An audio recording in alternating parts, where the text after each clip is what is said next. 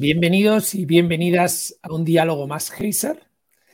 Hoy hablaremos de innovación social y para eso tenemos a Jesús Ángel, fundador y CEO de Ciencia Terapia, además de ponente en la última edición de Foro Heiser y pues un miembro reconocido de la comunidad. Y por otro lado a Juan Carlos Lorenzo, gerente de excelencia turística de Tenerife, que he tenido la suerte de conocer, eh, eh, también amigo de, de Heiser, gente que está cerca del ecosistema. Y sabéis que el objetivo de hoy es dialogar sobre esta innovación social desde una mirada con Jesús más mm, global y desde una mirada con Juan Carlos Lorenzo más desde Canarias y aterrizarlo al territorio canario. Y para terminar mi intervención y ya daros paso, yo quería empezar con una frase, este diálogo Heiser, de Cristóbal Colón, pero no el que descubrió América, sino el de la Fajeda, que dice, hay que hacer el bien y hay que hacerlo bien. Y para hacerlo bien hay que ser bueno. Bienvenidos a la innovación social. Jesús, Juan Carlos, empiezo con el primer, la primera pregunta que es, ¿Qué frenos y retos tiene a día de hoy la innovación social? Jesús. Em, buenas tardes, Ramón. Buenas tardes, Juan Carlos. Eh, em, yo voy a contar el reto que yo tuve, el principal, em, a la hora de enfrentarme a la innovación social. Y, y yo, por ejemplo, el que tuve era eh, cómo crear impacto social y cómo innovar en ciertos temas, en mi caso en el tema de salud y educación, eh, cuando toda la parte social estuviera montada, eh, monetizarla y que fuera rentable.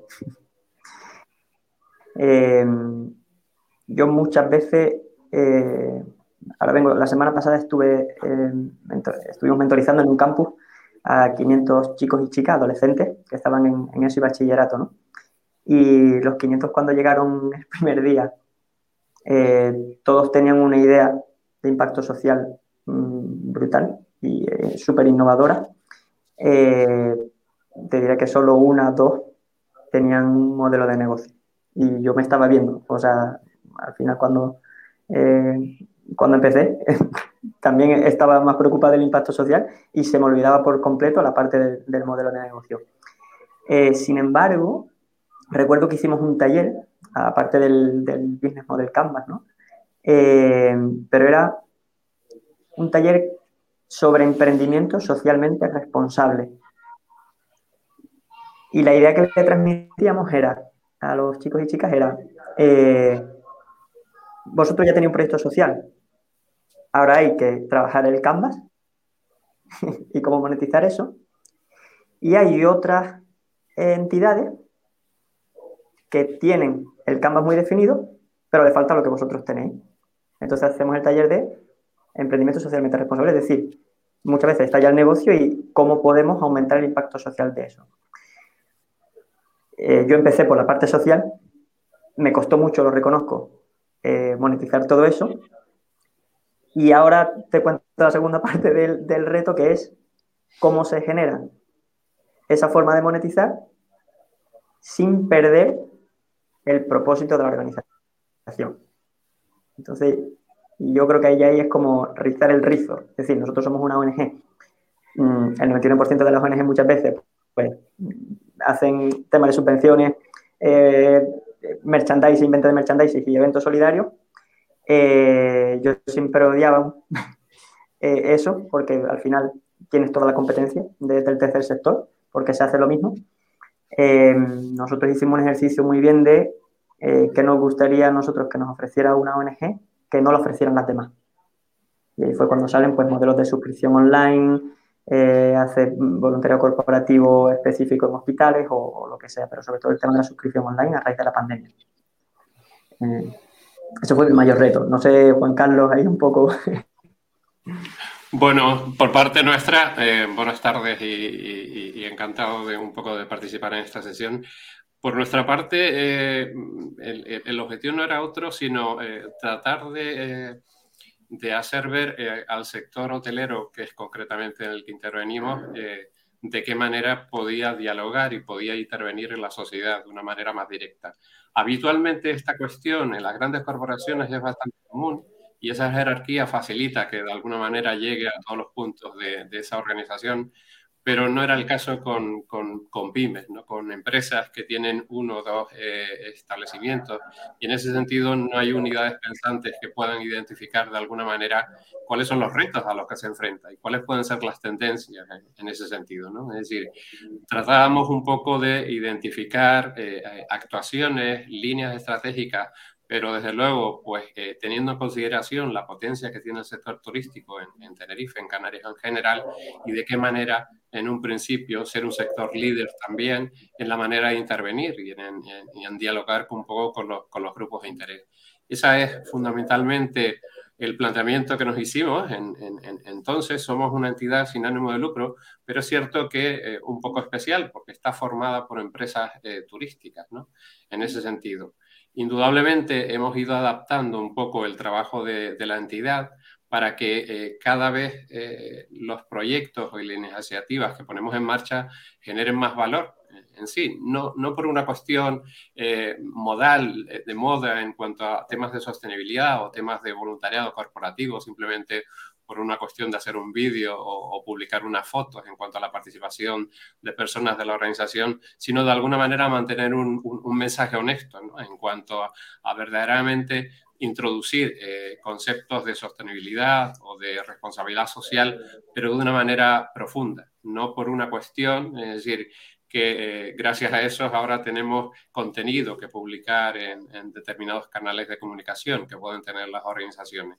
Al menos, como tú comentabas antes, Jesús, no perder el propósito y el mensaje honesto en cuanto a los elementos de responsabilidad eh, social y ambiental, por ejemplo, que es otra área en la que trabajamos eh, de manera significativa, sino que intentar de alguna manera que al final un poco no nos desviemos de la misión un poco que nos hemos planteado, aunque podamos verlo con un interés por parte de eh, las estrategias de marketing de las organizaciones, pero de alguna manera aprovechándonos un poco en eso, es decir, meter nuestra cuña de una manera más sencilla. Ahora, eh, casualmente, todo esto de los objetivos de desarrollo sostenible, parece que las puertas están más abiertas, ¿no? Pero cuando empezamos e impulsamos, por ejemplo, un programa de voluntariado corporativo, formando, eh, creando grupos de voluntariado y formando a personas en los hoteles, nos costó una barbaridad. Estoy seguro un poco si reeditamos un proyecto de ese tipo ahora, tendríamos seguramente más facilidad a la hora de no solo pues, generar gente dentro de los equipos y el número de los equipos, sino incluso los proyectos sociales que se desarrollaron en aquel entonces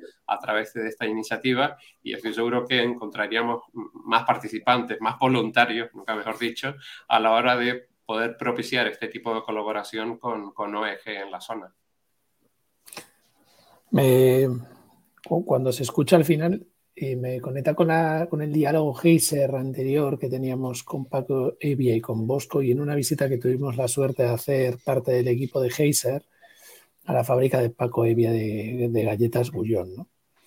¿Y por qué digo esto? Porque al final los dos habláis de la economía del propósito. Entonces, eh, ¿cómo lo hacemos? Desde Jesús, nosotros nacemos con un propósito muy, muy claro de contribución a la sociedad y de ahí tenemos que ver cómo aportar valor a cada uno de los que conforman esta cadena que está en torno a nuestra ONG de una manera innovadora, de una manera eh, que no se esté haciendo hasta ahora, o sea, pues un modelo de negocio autosostenible desde una mirada de ONG. O Juan Carlos, como hablabas, desde lo mismo, ¿no? Nosotros nacemos, nacemos también con un carácter sin ánimo de lucro, pero servimos a las pymes y además nuestros clientes, los, asociados son ellos, ¿no? Y tenemos que darle un valor. Y algo que hace siete años era abrir un camino y casi eh, como que era convencer a uno era todo un logo, ¿no? ¿No? Eh, no tampoco lo estáis replicando porque vuestro objetivo es abrir camino. Vuestro objetivo es abrir camino y ese debate en la sostenibilidad en la pyme hotelera canaria. ¿no? Y en la pyme hotelera canaria, al final, da igual por dónde empieces, si se encuentra con esos dos pequeños hoteles que nombras, Dice, no tiene nadie pensando, pero si el propio CEO es capaz de meter el propósito y la economía de propósito como su eje central, empezará a tomar decisiones que le harán ser social y sostenible, porque ya, lo es. por ejemplo, generando trabajo ya tienes un impacto social. No se nos pueden olvidar estas pequeñas cosas, ¿no? Sí. Eh, oye, que además, pero si tienes esto claro, entonces eres capaz de seguir evolucionando y cada vez querer contribuir más en tu propósito. Pero la viabilidad la, tienen que tener. Y justo al revés. Jesús, tienes que hacer la vuelta para decir, espera, que es que no soy viable. Si lo que era muy bonito, pero no soy viable. Al final se trata de un equilibrio. La, innovación social, uno de los retos que tiene es el, equilibrar a todo el ecosistema de economía. Y esto es clave que lo haga. Entonces, ¿cómo, ¿qué ejemplos tenéis en vuestro día a día de ese equilibrio?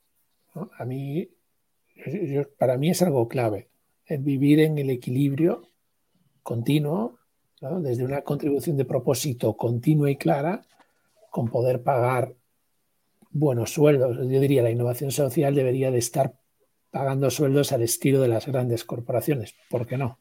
Es que debería de ser así. Entonces, ¿por qué aún no estamos ahí, no? Estos retos. O las pequeñas empresas canarias, ¿no? Juan Carlos, deberían de tener unas métricas claras porque es que es su bien para hoy, pero también a medio largo plazo. Entonces, ¿qué nos falta ahí? ¿Qué, qué debemos de seguir indagando? O que estamos haciendo muy bien, ¿eh? que también, oye, hay que destacar lo que se hace muy bien. Sí, a ver, yo creo que, que es todo un poco de, del concepto de sostenibilidad, que creo que en, algunos, en algunas ocasiones se abusa demasiado, ¿vale? Y solo se queda un poco en la parte superficial.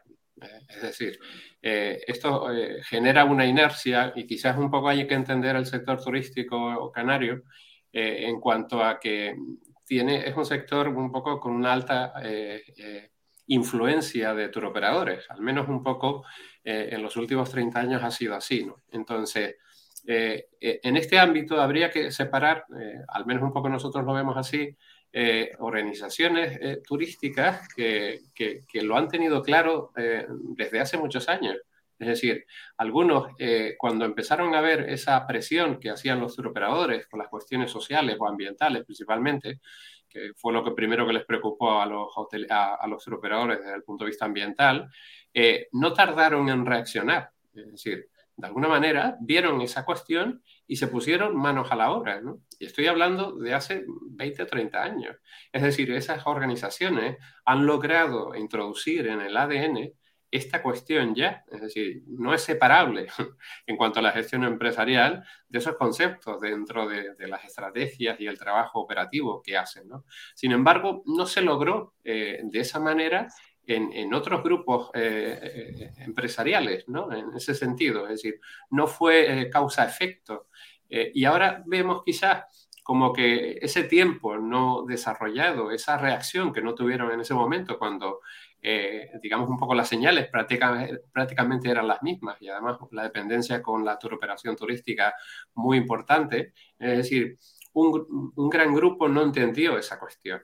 Es decir, quizás un poco, Ramón, el, el, valor precisamente es haber identificado eso y ponerse en marcha de manera inmediata. ¿no? Es decir, no esperar a ver más señales porque estaban muy claras en ese momento. ¿no? Es decir, ahora quizás nosotros nos preguntamos... Eh, que hay ejemplos espectaculares eh, eh, que conocemos un poco y podemos comentar, pero nos preguntamos es decir, ¿por qué esas ahora empresas, organizaciones, donde parece ser que tienen una cierta ansiedad de parecer sostenible, que ¿por qué no eh, empezaron a trabajar hace 20 años? Es decir, que si las necesidades en un principio más o menos son las mismas, ¿por qué no acometieron, ¿no? ¿Por qué no lo vieron con tanta claridad como vieron otros el trabajar en esa cuestión?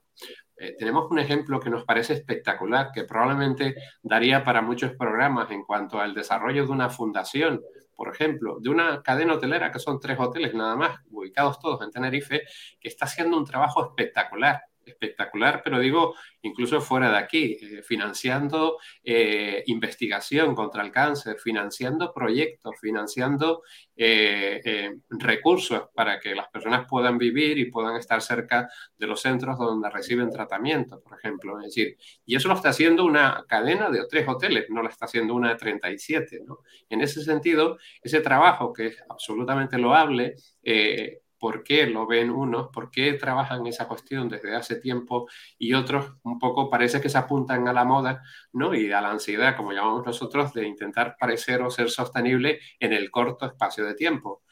Da la sensación que al final un poco esto se queda en la superficie y no se logra integrar, sino digamos, un poco más obsesionado a veces por tener marketing de contenidos, como denominamos un poco, en cuanto a esa cuestión, ¿vale? Que hay que exponer ahora que la organización eh, tiene que parecer sostenible, ¿no? Y a veces, en un principio, parece como que eh, tiene que parecer sostenible lo que en muchas ocasiones ya es obligación legal. Entonces, no nos parece, digamos, honesto eh, en sí lanzar un mensaje en cuanto a ese esfuerzo significativo que se está haciendo cuando realmente hay retraso en, actuar sobre esas cuestiones, ¿no? Es decir, no podemos estar hablando de, residuos todavía, ¿no? Eh, de bioresiduos ahora con el reto que tiene el sector turístico, es decir, no podemos estar hablando de cosas que deberían estar solventadas ya desde hace bastantes años, ¿no? Y en ese sentido vemos que, hay marcadamente unos estilos, ¿sabes?, que, que entienden perfectamente un, un, poco cuál es la misión de trabajar y generar impacto de esta manera. Y hay otros que lamentablemente no, pero bueno, esto ocurre en todos los sectores. Entiendo que unos entienden un poco el, matiz mejor que otros. Yo al, hilo de, quiero decir, un, al hilo de lo, de lo que comenta Juan Carlos, ¿no? Em, está el impacto social y el marketing social, ¿no? Muchas veces. Eh, está comentando, eh, es que resulta que, que, están vendiendo y están haciendo marketing sobre, sobre algo eh, que por ley es obligatorio, ¿no? Em, de hecho, me está recordando ahora, pues bueno, con todo el tema de la subida de los precios en el último año y todo esto, ¿no? Como ahora, o sea, subieron los precios en los supermercados, lo están bajando y ahora están vendiendo el que lo han bajado. Y es en plan, como, no, ¿sabes? Lo subiste mucho más de lo que, de lo que ahora lo has bajado, ¿no? Pero bueno. Em, decía lo del, tema del impacto social, marketing social, eh, y justo me había, estaba recordando de, un caso de un hotel que fui que eh, no era allí en Canarias, ¿eh? no, era otro, em, que justo tenía en, los baños lo de las toallas, ¿no? que si, si las dejabas encima del, del, lavabo y tal, las lavamos y si las dejas colgadas, no. y estuve allí una semana, las dejaba colgadas para que no me la cambiaran porque durante el día se secaba perfectamente hasta la mañana siguiente que me duchara. Y los siete días que estuve allí, se llevaron la toalla y me pusieron una nueva, doblada sobre el esto. Eh, sin embargo, el cartel lo tenía bien grande de, en plan de, todo esto. Eh, la reflexión a la que voy ahí no es, por, no es criticar al, hotel, ni mucho menos. Es como eh, el impacto social yo creo que nace si realmente estamos convencidos y lo, tenemos interiorizado.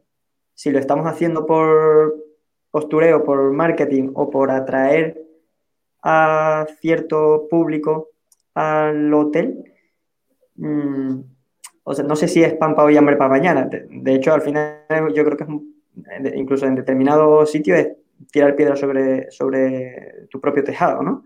Es decir, al final, y más incluso yo creo que en la isla se ve mejor, si, si esos residuos o lo que sea están quedando en la isla, al final, a largo plazo, eh, puede eh, afectar ¿no? al, sitio donde está.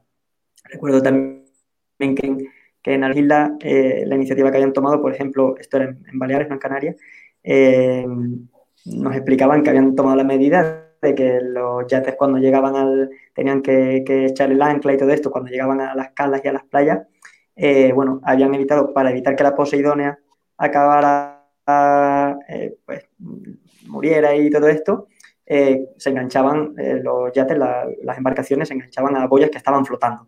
Y eso se evitaba que, se tirara el ancla los cientos, miles de yates que pudiera haber en Baleares, por ejemplo, en un verano. son ideas que al final, o sea, son muy sencillas, es cuestión de, yo creo que de interiorizarla. Y ahora yo abro aquí, y teniendo como un poco representante más del tercer sector o, eh, empresa social, eh, hasta, o sea, hasta qué punto, bueno, o sea, creo que, que, el, que el cliente al final, el particular, yo como Jesús o como organización, si tengo en, en, mi ONG que crear un evento, eh, al final el peso que, que, está teniendo en la decisión, el hecho de que ese hotel donde yo vaya a celebrar mi evento, eh, congreso o lo que sea o algo, em, creo que cada vez hay un porcentaje mayor de entidades y de personas que pesa más la parte de sostenibilidad. Eh, eh, es cierto que en algunos sitios puede primar más el tema de, la cercanía al aeropuerto, a la estación de tren o lo que sea, ¿no? Pero, eh, por ejemplo, yo estoy en los próximos meses que vamos a celebrar un evento y un encuentro y tal. Yo aquí en Madrid, donde vivo y donde trabajo, es por la zona de Atocha, está la estación de tren a 100 metros de donde yo estoy ahora mismo, del coworking donde trabajo, y mi casa está entre una y otra, por así decirlo.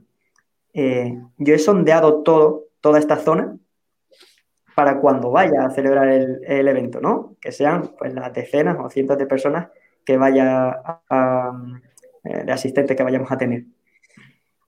Yo, por ejemplo, primo, y, por así decirlo, el primer candidato que tengo eh, es un hotel que es Bicorp. En toda la zona, y mira que hay muchas, porque es una zona yo creo que de alta, con alto porcentaje de, hoteles, y no el que más aquí en Madrid, eh, cuando voy algunas veces, porque se puede entrar a tomar un café o a tomar un refresco, algo con amigos, algo para echar un vistazo y ver un poco cómo trabajan, eh, no sé, para mí es una decisión de peso, por ejemplo, si el día de mañana tengo que, hacerlo. Y es cierto que a lo mejor el, que te estoy contando este de, a nivel sostenibilidad ambiental y tal, eh, a lo mejor no es ni el que tiene las camas más cómodas, ni el que está mejor situado, ni el que tal. Eh, pero lo tiene tan, tan interiorizado ese gerente al final lo que tú comentabas, Ramón, también un poco de cómo la persona y, Juan Carlos, ¿no? Eh, si lo tienes interiorizado, que todo cualquier detalle lo tienen muy, muy, muy bien cuidado. Y ahí hay un ADN que tú dices, jolín, esto no es lo que estaba en, la calle de al lado con, esta, con, esta, con este otro hotel, ¿no?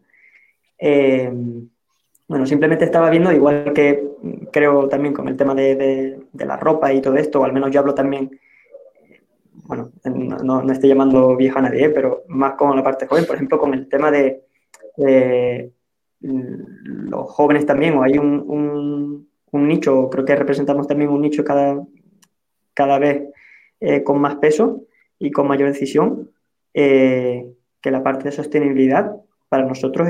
Mm, está siendo una prioridad. En ropa, en consumo, en este caso de hotel, en movilidad. O sea, eh, me sorprende que en algunas ciudades, ¿no? El, ya el porcentaje de, jóvenes, por ejemplo, que deciden tener un coche propio, eh, cada vez es menor. Y más en ciudades a lo mejor en las que hay, mm, tienes bicicletas, eh, tienes metro, tienes tren de cercanía, o sea, yo tengo 32 años y a día de hoy no me he planteado jamás tener un coche, por ejemplo. Entonces, no sé si eh, esta juventud que al final vamos a ser, y estamos siendo ya, eh, las personas que nos hospedamos en los hoteles, no sé si, eh, no sé si, si, si, somos hasta, o hasta qué punto estamos siendo o vamos a llegar a ser con los valores que estamos teniendo, ¿no? Y yo creo que cada vez más jóvenes o sea, o, las generaciones que vienen por debajo, yo creo que lo tienen súper, súper claro, todo el tema de la sostenibilidad. Eh, no sé hasta qué punto eso hace reflexionar a lo mejor al sector eh, turístico, por ejemplo. Ah, fíjate, has tocado varios temas, bueno, todos, pero, yo quiero hacer, me, ha gustado la intervención de, de Maggi, ¿no? Eh, que recuerda a Malena Calva cuando dice World the Talk. Entonces, para mí hay una parte muy importante que, que se ha hablado, que es el líder del negocio. El líder del negocio, ¿qué estamos haciendo para que tenga totalmente integrado esa empresa social, pero que tenga integrado el propósito. Cuando los líderes lo tienen integrado, ¿qué estamos haciendo para que la parte, si queremos hablar de una empresa, aunque sea horizontal o vertical, pero la, la parte más de empleados, ¿qué estamos haciendo para que empujen hacia arriba? ¿Qué estamos haciendo para que convivan ambos y estén alineados hacia ahí? Bueno, yo creo que también ha salido Juan Carlos contando ejemplos muy claros de que funciona. Pero para mí hay una parte que es, hay que acompañar a los líderes que tienen en una empresa social y en una empresa mucho que hacer en su día a día. Hay que acompañar a liderar desde el ejemplo hay que, saber marcar métricas claras. Yo creo que Juan Carlos has hecho otra intervención que me parece muy clave, que es, oye, las métricas que son leyes, no lo pongamos como métricas, pongámoslo como obligaciones. Tenemos un enemigo común. Yo creo que esto es la empresa. No la empresa, la empresa tiene un enemigo común que es la corrupción. Hay que, hay que tener en cuenta que este es el enemigo común. Porque yo creo que si vamos a la raíz del enemigo común, que es la corrupción, y acompañamos a los líderes y a los nuevos líderes en tener claro que una economía del propósito no es una economía reñida con un crecimiento exponencial, pues entonces estaremos empezando a hablar de lo que en realidad la empresa es, en muchos casos, y debe de seguir siendo, como empresa social. Siempre tener en cuenta que tú naces para cubrir una necesidad de la forma más responsable posible a unos usuarios y con ello generar riqueza. Pero es una consecuencia. Yo creo que tenemos que volver a esos básicos, tenemos que volver al, a facilitar que vuelvan a pensar desde ahí después de tanto ruido que, ha habido. ¿no? no nos olvidemos que es, verdad que en los últimos 60 años ha habido un... No hace más, de 1960 fue cuando empezó el primer anuncio de usar y tirar.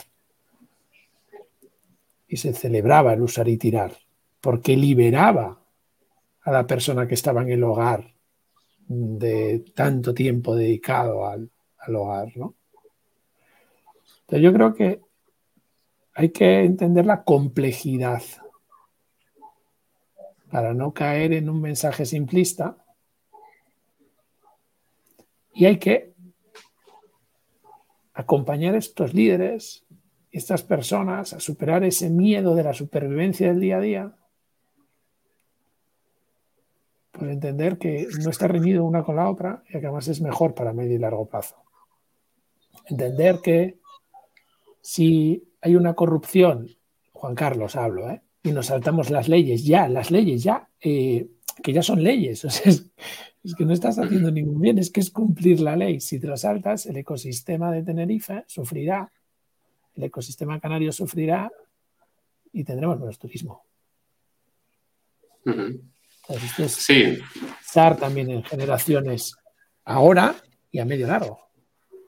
Sí, yo creo que incluso se da una circunstancia, eh, y lo estamos percibiendo en las organizaciones turísticas, que está resultando más sencillo eh, buscar esos líderes dentro de la organización. Es decir, antes era el director, la dirección, si acaso, y ahora se está observando que igual no es, no es absolutamente obligatorio seguir una jerarquía en cuanto a buscar debajo de esa dirección otras personas que habitualmente son jefes o responsables de departamentos, esos valores un poco que necesitan las empresas actualmente. Es decir, igual el mercado en sí o la sociedad está generando esos líderes, ¿no? Y esos líderes mm, e, e, en unas facetas determinadas tienen que ir a trabajar a una empresa que igual no tiene nada que ver, ¿no? Con esa capacidad de liderazgo, ¿no? Entonces, mm, tradicionalmente siempre se pensaba en los jefes de departamentos y quizás hay que buscar a esos otros líderes en, en la base, ¿vale? Es decir, porque tienen esos valores que han venido influenciados por la sociedad, por los amigos, por, por la familia en sí,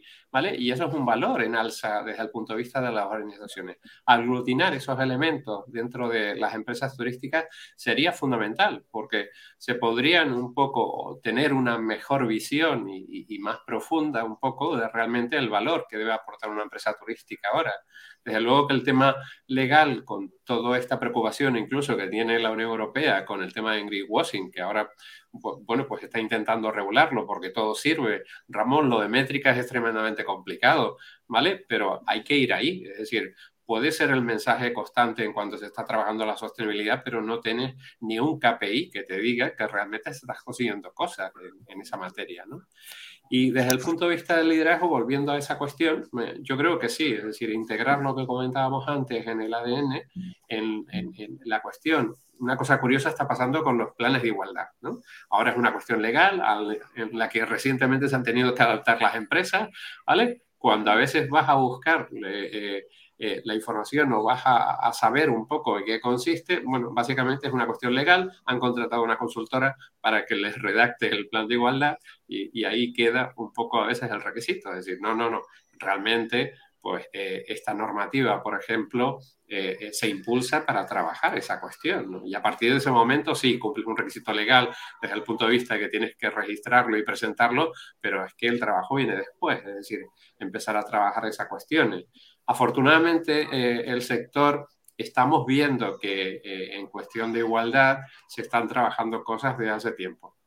Pero, como cualquier sector, debe dedicarle tiempo y debe integrarlo. Esto nos ha sucedido con determinadas dinámicas normalmente legales que hablan desde el primer momento de la integración en la gestión empresarial, pero tardan muchos años en integrarse. Pues, por lo tanto, al final es casi una respuesta inmediata a una cuestión legal y poco más, ¿vale? pero no realmente al fin por el que esa normativa, por ejemplo, eh, salió al mercado. ¿no? Eh, la información no financiera. Ahora hay muchas corporaciones que están obligadas a exponer, ¿no? a reportar información no financiera y colocarla en su página web. A veces hemos buscado esa información financiera y está escondida.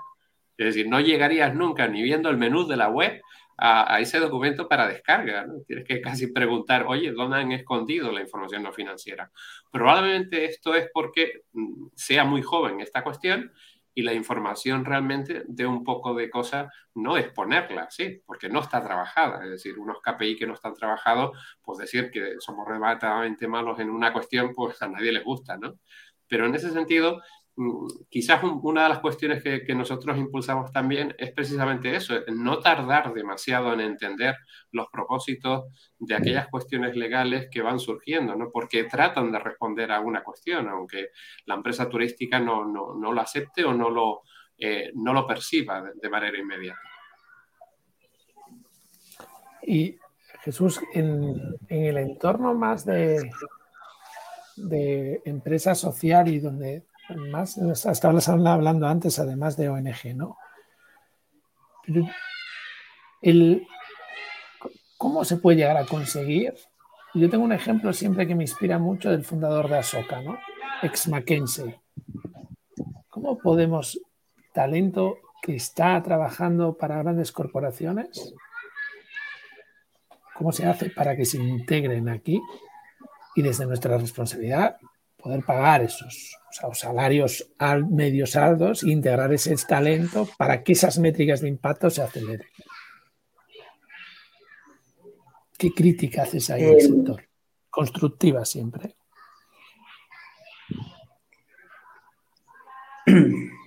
Bueno, yo creo que hay una reflexión importante. Eh, yo creo ahí, y, me voy a remontar a la parte a la parte inicial, al comentario inicial que, que, hablaba, ¿no? De la, del impacto social y, la parte del modelo de negocio. Eh, y algo que también has comentado tú, que era la parte del equilibrio.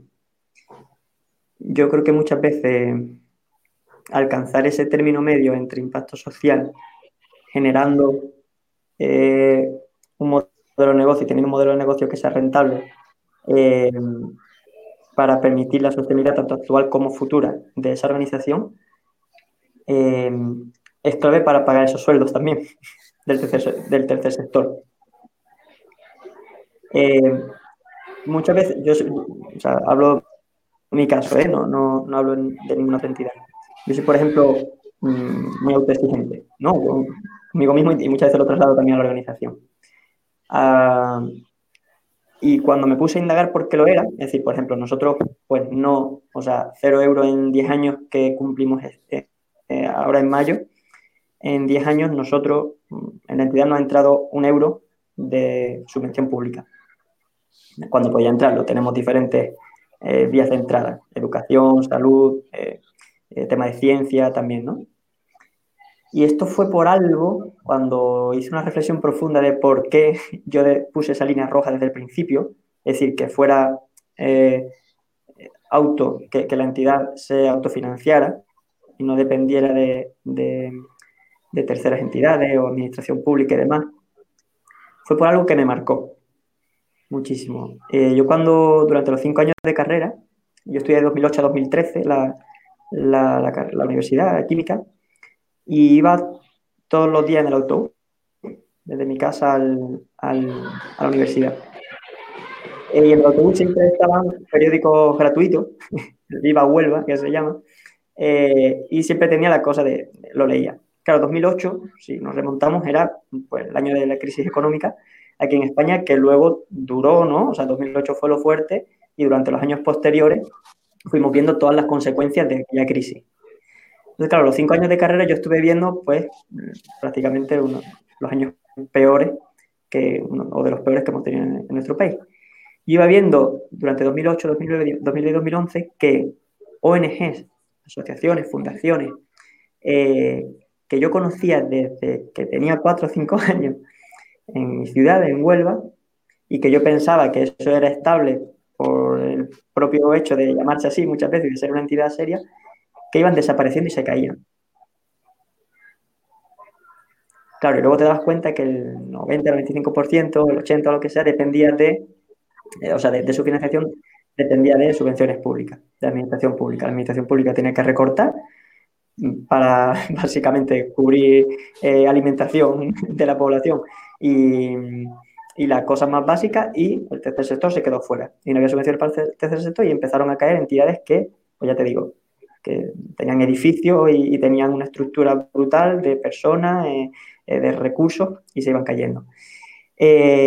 yo recuerdo que uno de esos días, cuando estaba viendo, cuando una semana que cayeron dos, tres muy importantes y de mucho peso, yo dije, si al día de mañana tengo una ONG, jamás mm, pondré, o sea, o, facilitaré que parte de la financiación entre de subvenciones públicas. No, no estoy criticando, ojo, estoy diciendo que a mí me marcó aquella experiencia y he trabajado siempre en la autofinanciación. ¿Esto a qué me lleva? Que yo, por ejemplo, luego el, cuando monto la entidad en, 2013, para mí una de las prioridades, o sea, yo tenía el, impacto social que quería hacer y todo esto, pero para mí una de las prioridades era diseñar un modelo de negocio donde haya diferentes vías de financiación que me permita tener el día de mañana una estructura de personas y, y general, ¿no? Que no dependa de nadie, que solo dependa de, nuestra propia entidad y de lo que nosotros generemos. Ahí es cuando nace la, parte que comentaba antes de la diferenciación. Es decir, vale, voy a tener que hacer el doble de trabajo que las otras. Pero si quiero que el fruto sea el mismo que el de ellas o superior, a mí cuando me busquen o cuando alguien se meta en Google o cuando alguien se ponga a buscar algo, como demonio hago para que me elijan a mí, no a las otras. Porque por nombre, por marca y por. ¿No? Van a ir a, las grandes. A mí ni me conocen. ¿Qué les ofrezco yo que pueda eh, hacer que elijan, que me elijan a mí? ¿Es el doble de trabajo para la financiación? Sí. Ahora, eh, yo ahora, 10 años después, echando la vista atrás, me alegro de aquella decisión. Decisión, ¿por qué? Eh, porque a mí me permite a lo mejor tener una libertad que a lo mejor otras no la tienen. O a, lo a mí me permite retribuir a las personas que trabajan en ciencia terapia, a lo mejor como el tercer sector eh, pueda a lo mejor no, hacerlo. Eh, que me he quebrado la cabeza, sí, que hice mm, varios másteres de innovación para llegar a las vías de financiación, por ejemplo, que nosotros tenemos y a formas de trabajo que tenemos. Eh, sí, que en la pandemia hicimos un cambio brutal orientado a crear una organización exponencial, eh, creando un equipo de trabajo mínimo y, y muy, pues sí, que hay que leerse muchos libros y documentarse muy bien, sí, que hay entidades de las que se aprende eh, muchísimo, que a lo mejor están en España y están fuera eh, también, eh, pero cuando te pones a contar las horas de lectura, de vídeos, de, entrevistar a personas, de, cafés que a lo mejor me he tomado em, buscando ese hilo de inspiración y luego construyes algo que te la autofinanciación, eh, una tranquilidad también económica y una libertad a la hora de trabajar, por ejemplo, pues tú dices, bueno, o sea, mm, no sé si ha merecido la pena, yo siempre digo que las cosas deben merecer la alegría, porque si merecen la pena no, no, no, te voy a perder el tiempo ahí. Eh, pero creo que todo, y, resumo la, la, pregunta Ramón, que no, no me quiero ir, eh, que no estoy yendo, pero yo creo que viene mm, de la parte de financiación. O sea, yo recuerdo una frase eh, que me dijo una persona que, a la que aprecio y quiero y la considero uno de mis mentores, que es, sin ánimo de lucro no significa con ánimo de pérdida. Y eso me lo he intentado siempre grabar a fuego. Y nosotros generamos un impacto social, pero el primer impacto social es en las personas que trabajamos en ciencia terapia y y tenemos que tener una calidad de vida buena y una familia y unos gastos y tal, y, tenemos que empezar por aquí. Y luego permitimos que el impacto social llegue a otras personas, a otras entidades con las que trabajamos y, que nos acompañan en el día a día.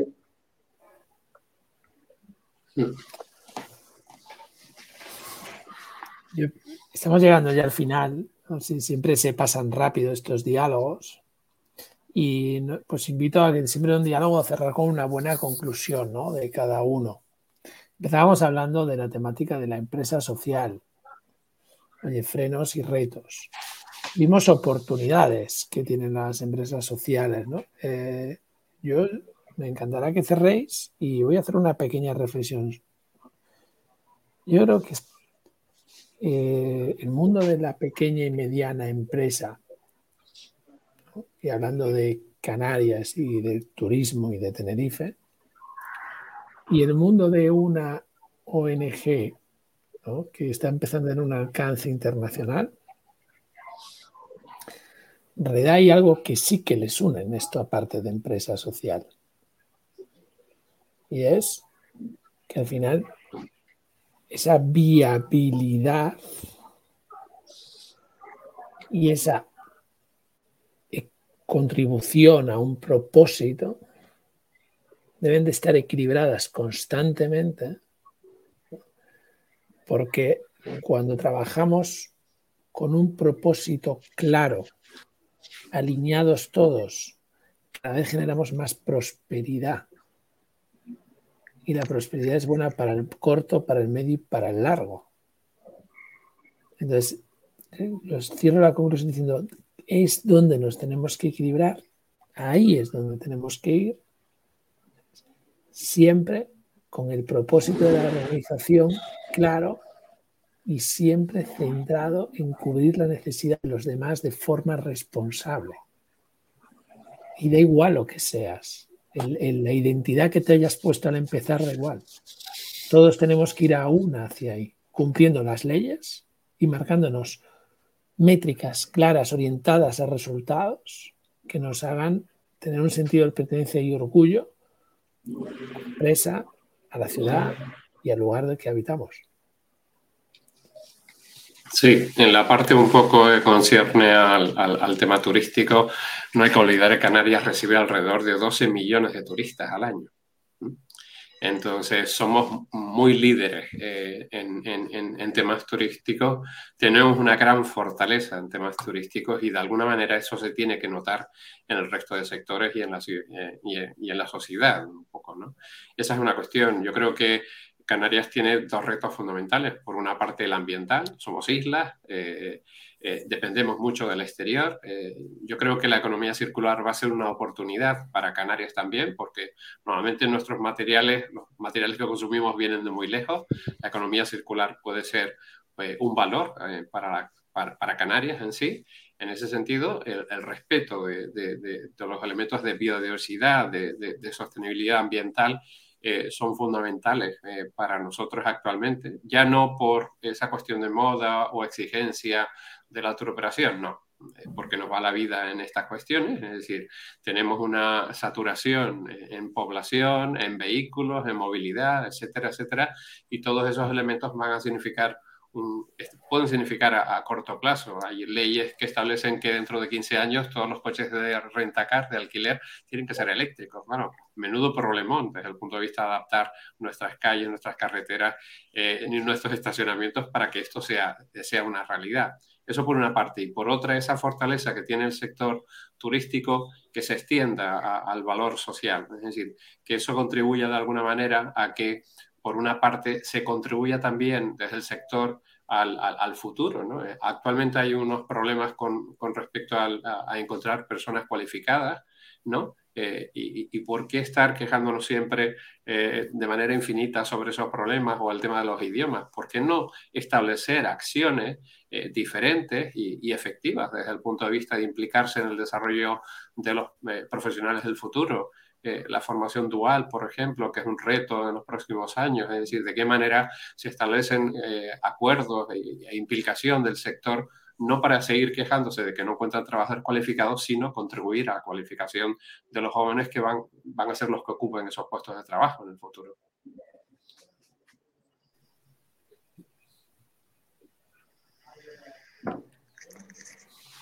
Yo eh, cierro un poco también, o sea, o, me quedo con, la idea de, del propósito. Eh, yo a nivel personal y nosotros como organización, eh, cuando vemos que estamos en un bache, cuando vemos que, que no nos está gustando lo que estamos haciendo, cuando nos sentimos raros y tal, recalcular ruta y en el GPS el libro de instrucciones propósito. O sea, que no se nos olvide que estamos haciendo esto por porque queremos llegar aquí. Y nos hemos, hemos llegado a un cruce y nos hemos desviado y estamos viendo el precipicio, estamos mal y hay que freno, volver y recalcular. Y a nosotros eh, nos costó, pero por ejemplo nosotros recalculamos ruta, en la pandemia recalculamos ruta, o sea, brutal pero brutal, brutal. O sea, nos sirvió ese tiempo para, pensar bien dónde queríamos ir, para diseñar, em, o sea, muchas cosas a nivel de comunicación, de financiación, de, marketing, de todo. O sea, todo. Eh, de estructura, de modelo de organización. Em, y fue porque tuvimos el tiempo de pensar. Y muchas veces en el día a día es ta, ta, ta, ta, ta, ta, y Excel y, hay que cuadrar cuentas tal y cual, y es como, espera, que a lo mejor es necesario eh, coger una semana, eh, apagar el ordenador y, acuérdate de, por qué estabas haciendo esto o para qué. Jesús, cerramos ya. Os agradezco de verdad, Juan Carlos eh, y Jesús, vuestra participación en Diálogo Geyser, seguir haciendo posible este foro y este diálogo con una frase que me ha recordado, Jesús había un filósofo que decía que una, vida no reflexionada es una vida que no merece la pena ser vivida. Pues podemos cerrar que una empresa no reflexionada es una empresa que no merece ser empresa. Gracias, de verdad. Gracias. Nosotros.